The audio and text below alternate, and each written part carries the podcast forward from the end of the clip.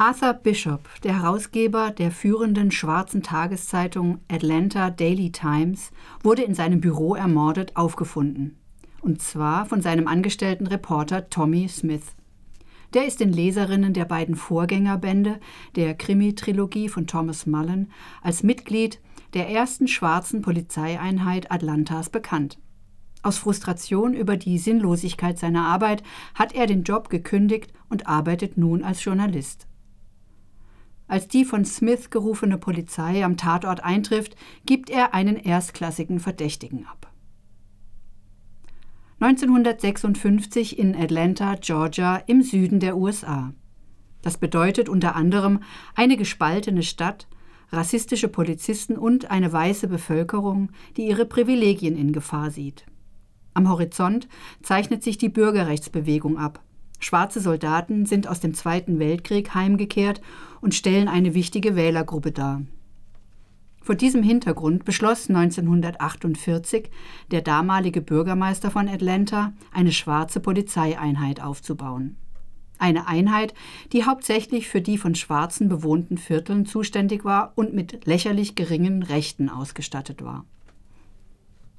In dieser Stadt gibt es in den 50er Jahren auch eine schwarze konservative Oberschicht, der der ermordete Arthur Bishop angehörte. Gründe, ihn tot sehen zu wollen, gibt es einige. Ein Artikel über einen Vergewaltigungsfall hatte ihm hasserfüllte Leserbriefe und eine Verleumdungsklage von Seiten der weißen Familie des angeblichen Opfers eingebracht. Außerdem hatte er wohl dubiose Verbindungen zum FBI und eine verschwiegene kommunistische Vergangenheit. Tommy Smith beginnt aus eigenem Interesse und mit seinen beschränkten Mitteln zu recherchieren. Dabei kommt ihm seine Verbindung zum Atlanta Police Department und vor allem zu seiner ehemaligen Einheit zugute. Er wärmt seine nicht immer einfache Beziehung zu seinem Ex-Kollegen Lucius Box wieder auf und kann vom Kontakt zu seinem ehemaligen Vorgesetzten Joe McInnes profitieren. Der hat als nachdenklicher Mann stets einen respektvollen Umgang mit seinen Untergebenen gepflegt, obwohl ihn seine Aufgabe als weißer Chef einer schwarzen Polizeieinheit immer wieder zwischen alle Stühle zwingt. Hier lese ich gerade einen kurzen, einen kurzen Teil des Romans vor.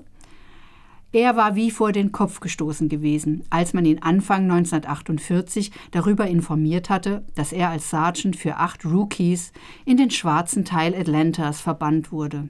Er hatte nichts gegen Negroes, aber warum sollte ausgerechnet er das Kreuz von Jim Crow tragen, um die Sünden seines Volkes zu sühnen? Nachdem man ihm den Befehl erteilt hatte, war er so aufgebracht gewesen, dass er seiner Frau gesagt hatte, er würde kündigen. Bonnie konnte es ihm ausreden indem sie ihn taktvoll an ihre Hypothek und die drei Kinder erinnerte. Dennoch, warum er? Chief Jenkins hatte sich mit ihm zusammengesetzt und erklärt, dass er die Aufgabe als Kompliment sehen sollte. Es sei ein wichtiger Job und Jenkins brauche einen ruhigen und starken Typen, der diese Anfänger sicher durch unbekannte Gewässer steuerte. Keinen Fanatiker, niemand, der wie so viele andere Atlanta Cops dem Clan beigetreten war. Zumindest hatte Jenkins das so behauptet. Viel wahrscheinlicher war, dass nicht Jenkins ihn ausgewählt hatte, sondern jemand weiter unten in der Hierarchie. Jemand, der ihn dafür bestrafen wollte, dass er kein loyaler Polizist war. Zwei Jahre zuvor war McInnes einer der leitenden Ermittler bei der Sprengung eines Glücksspielrings gewesen, der von korrupten Cops betrieben wurde, was in der Folge mehrere Beamte den Job gekostet hatte. So gesehen hatte es auch McInnes seinen Job gekostet, denn weil er es gewagt hatte, korrupte Cops zu bestrafen, galt er als Verräter. Und als sie jemanden als Sergeant ins Negro-Revier verbannen mussten, kam er ihnen gerade recht. Zitat Ende. Im Laufe der Ermittlungen zu Arthur Bishops gewaltsamen Tod wird seine Witwe verhaftet, es tauchen dubiose FBI-Agenten und windige Privatermittler auf und es wird in Bishops Vergangenheit gewühlt und nach verschwundenen Aufzeichnungen geforscht. Unermüdlich arbeiten sich alle Beteiligte durch unzählige Hinweise, müssen sich ihren eigenen Vorurteilen stellen und Klischees hinterfragen.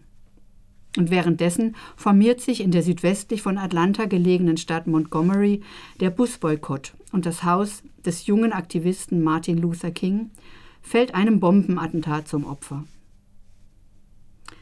Der Autor Thomas Mullen vermeidet eine schlichte Schwarz-Weiß-Zeichnung und so gibt es immer wieder Überraschungen und unvorhergesehene Wendungen. Er hat für seine Krimi-Trilogie viel recherchiert und sich mit dem Süden der USA in den 40er und 50er Jahren ein spannendes und konfliktreiches Setting ausgesucht. Diese Übergangszeit, in der viele Errungenschaften nach dem Sezessionskrieg zum Beispiel durch die sogenannten Jim Crow-Gesetze wieder eingeschränkt wurden, andererseits durch die sich formierende Bürgerrechtsbewegung viel erreicht wurde, bildet einen grandiosen Hintergrund für einen lebendigen Geschichtsunterricht und eine packende Krimi-Handlung. Das war das Buch Lange Nacht von Thomas Mullen. Aus dem Englischen übersetzt wurde es von Bernie Meyer. Es ist letztes Jahr bei Dumont erschienen, gebunden und kostet 24 Euro.